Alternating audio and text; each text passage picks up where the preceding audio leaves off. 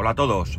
11 de junio de 2021 con una temperatura en Alicante de 23 grados. Bueno, dos cositas. Dos cositas. Antes de empezar con el tema que, hoy me trae aquí. La primera, he tocado los parámetros de configuración de ganancia y demás del micrófono de la aplicación que utilizo para grabar el podcast. Eh, ayer, ayer resulta que, bueno, como me llamaron por teléfono, hoy me he acordado de poner el modo avión, pues luego comprobé si se oía la parte posterior a esa llamada, ¿no? ¿Podré salir de aquí algún día? Me lanzo. Entonces, me di cuenta que se oía mucho ruido. Eh, he tocado, he hecho una prueba y me parece que se oye mejor, pero necesito que me lo digáis vosotros, necesito que me digáis eh, cuándo se oye mal, cuándo se oye peor y en este caso si a partir de hoy se oye mejor, ¿no? Porque a veces se me cambian los parámetros y no doy por hecho que, que, que se pueden cambiar por el motivo que sea y, y bueno, pues tiro millas y luego resulta que la calidad para vosotros es peor la calidad que se puede conseguir en el coche, pues es la que es, es decir, el ruido está ahí y tengo que intentar que sea lo menos molesta posible.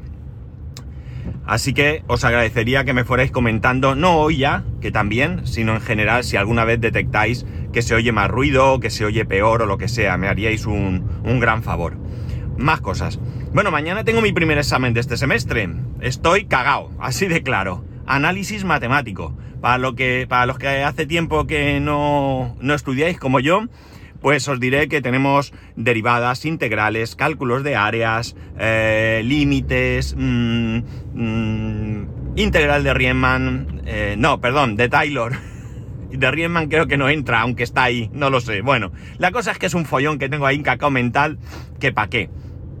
Ayer hice un, un simulacro de, de examen porque eh, tenemos dos horas y media para hacer el examen eh, y luego tenemos 15 minutos extra para ese examen subirlo a, la plataforma. Es un examen que no estamos vigilados porque tenemos permiso para utilizar todos los apuntes y todo lo que queramos.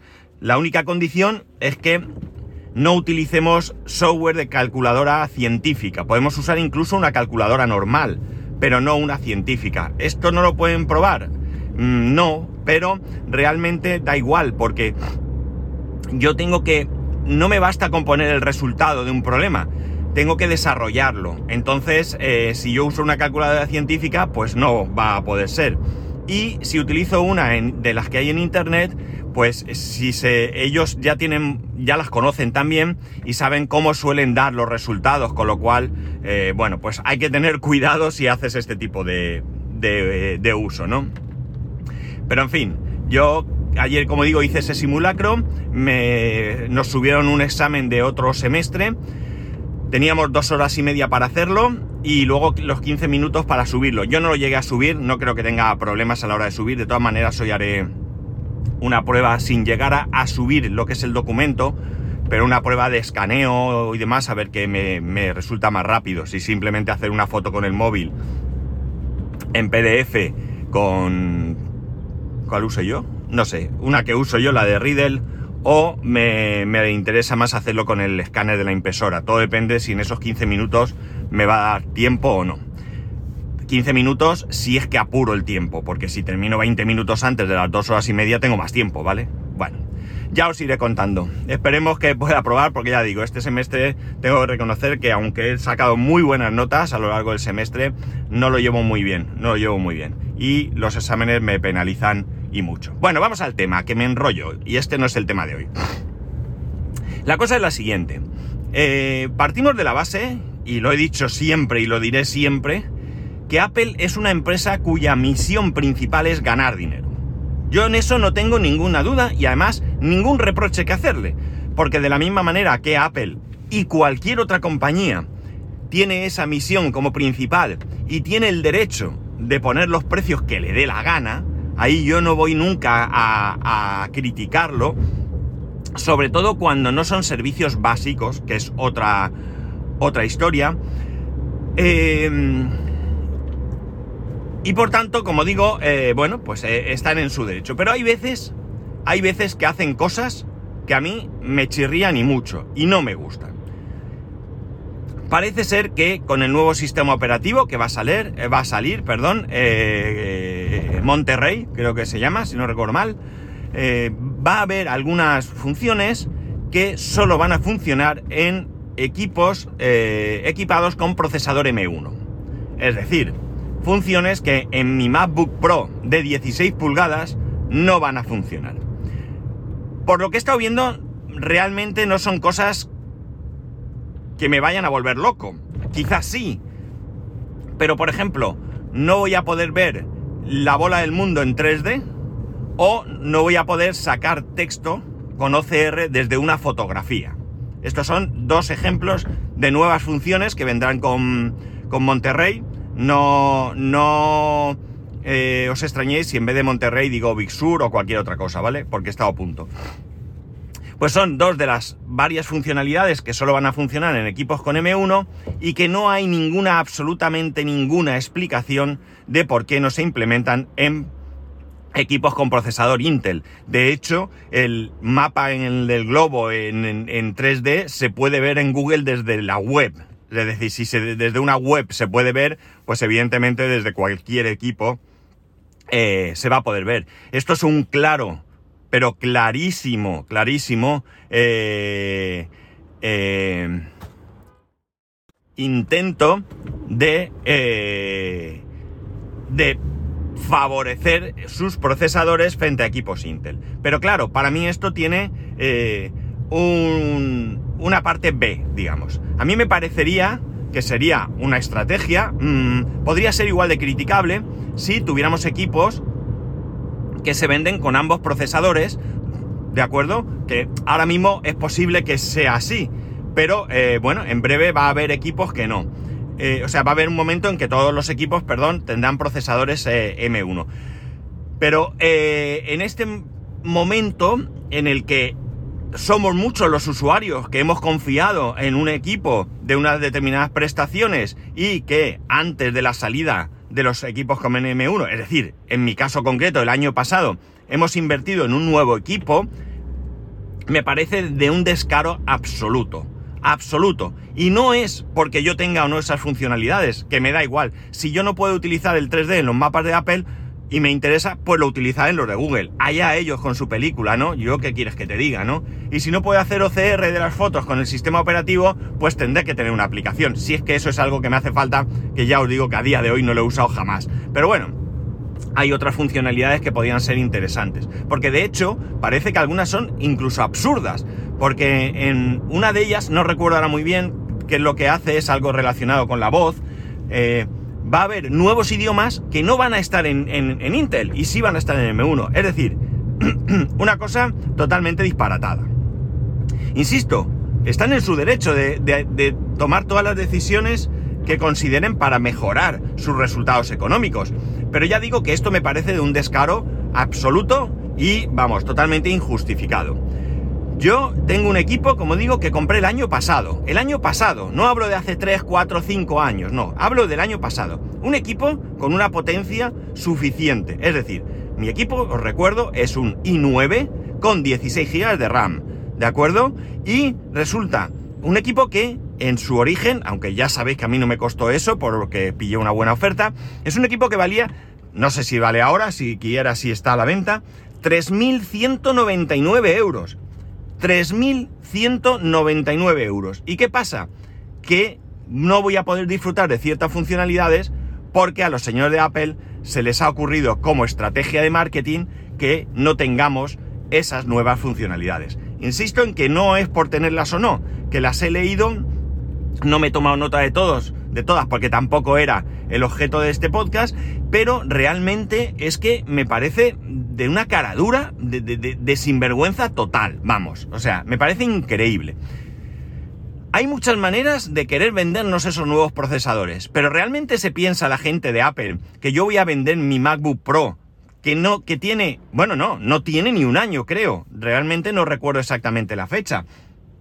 Pero que como mucho tendrá un año o estará a punto de cubrirlo, cumplirlo en julio o agosto, no estoy muy seguro, insisto, pero ¿realmente piensan que yo voy a cambiar de equipo cuando tengo un equipo que es brutal en potencia, que supera todas mis necesidades?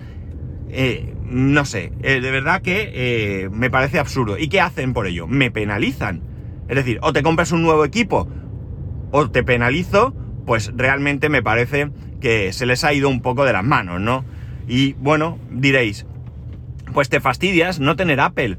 es que no es eso, es decir, yo tengo lo que tengo porque me gusta. Si realmente cubre mis necesidades. Si ya os he dicho que esas nuevas funcionalidades me dan igual, ¿no?